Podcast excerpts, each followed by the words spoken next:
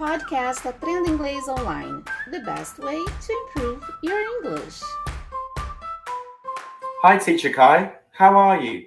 I haven't seen you in yonks. You haven't seen me in yonks? Pessoal, vocês já ouviram essa expressão? Hoje o Teacher James vai falar sobre essa expressão para vocês, então fique ligadinho, tá bom? E olha só, temos a melhor promoção acontecendo agora do ano, então vamos aproveitar o Perfect Match. Sabe qual é? 50% de desconto no seu plano anual, mais um, plano, um mês de plano grátis para quem você ama, então aproveita.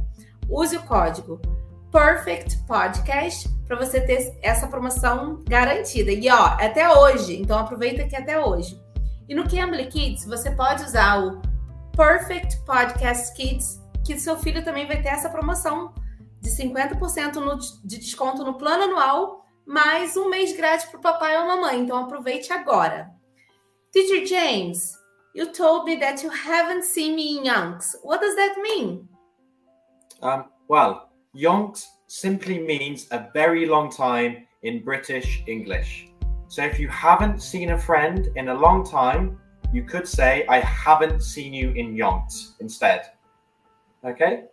Oh, for example, if the kettle is taking a long time to boil, you could say the kettle is taking yonks. Or say if you're waiting for a train that is late, you could say the train is taking yonks. Is that clear, teacher Yeah. So, the, do I use it all the time or do I just use it casually? Um, it's more an informal saying. So I would use it in a casual setting when you are talking to f- close friends and family.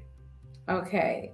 So, can I say that I work on Cambly for a long time? So, how can, how can I use this? Yes. So, for example, if you were talking to a friend, okay, and they asked, What do you do for a job? and you've been working on Cambly for a long time, you could say, I work on Cambly, I teach on Cambly, I've been teaching on Cambly for yonks. I, I generally say four youngs.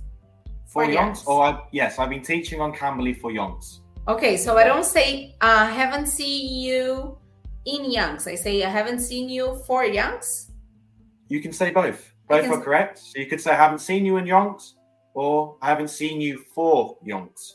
But in the context of when we're talking about working somewhere, for example, you would say, I've been working on Cambly for yonks. Okay, that would be more grammatically correct, I suppose. Okay. Thanks, Teacher James, for this uh, explanation. It was really nice to know about it. You're welcome, Teacher Kat. Pessoal, Anytime.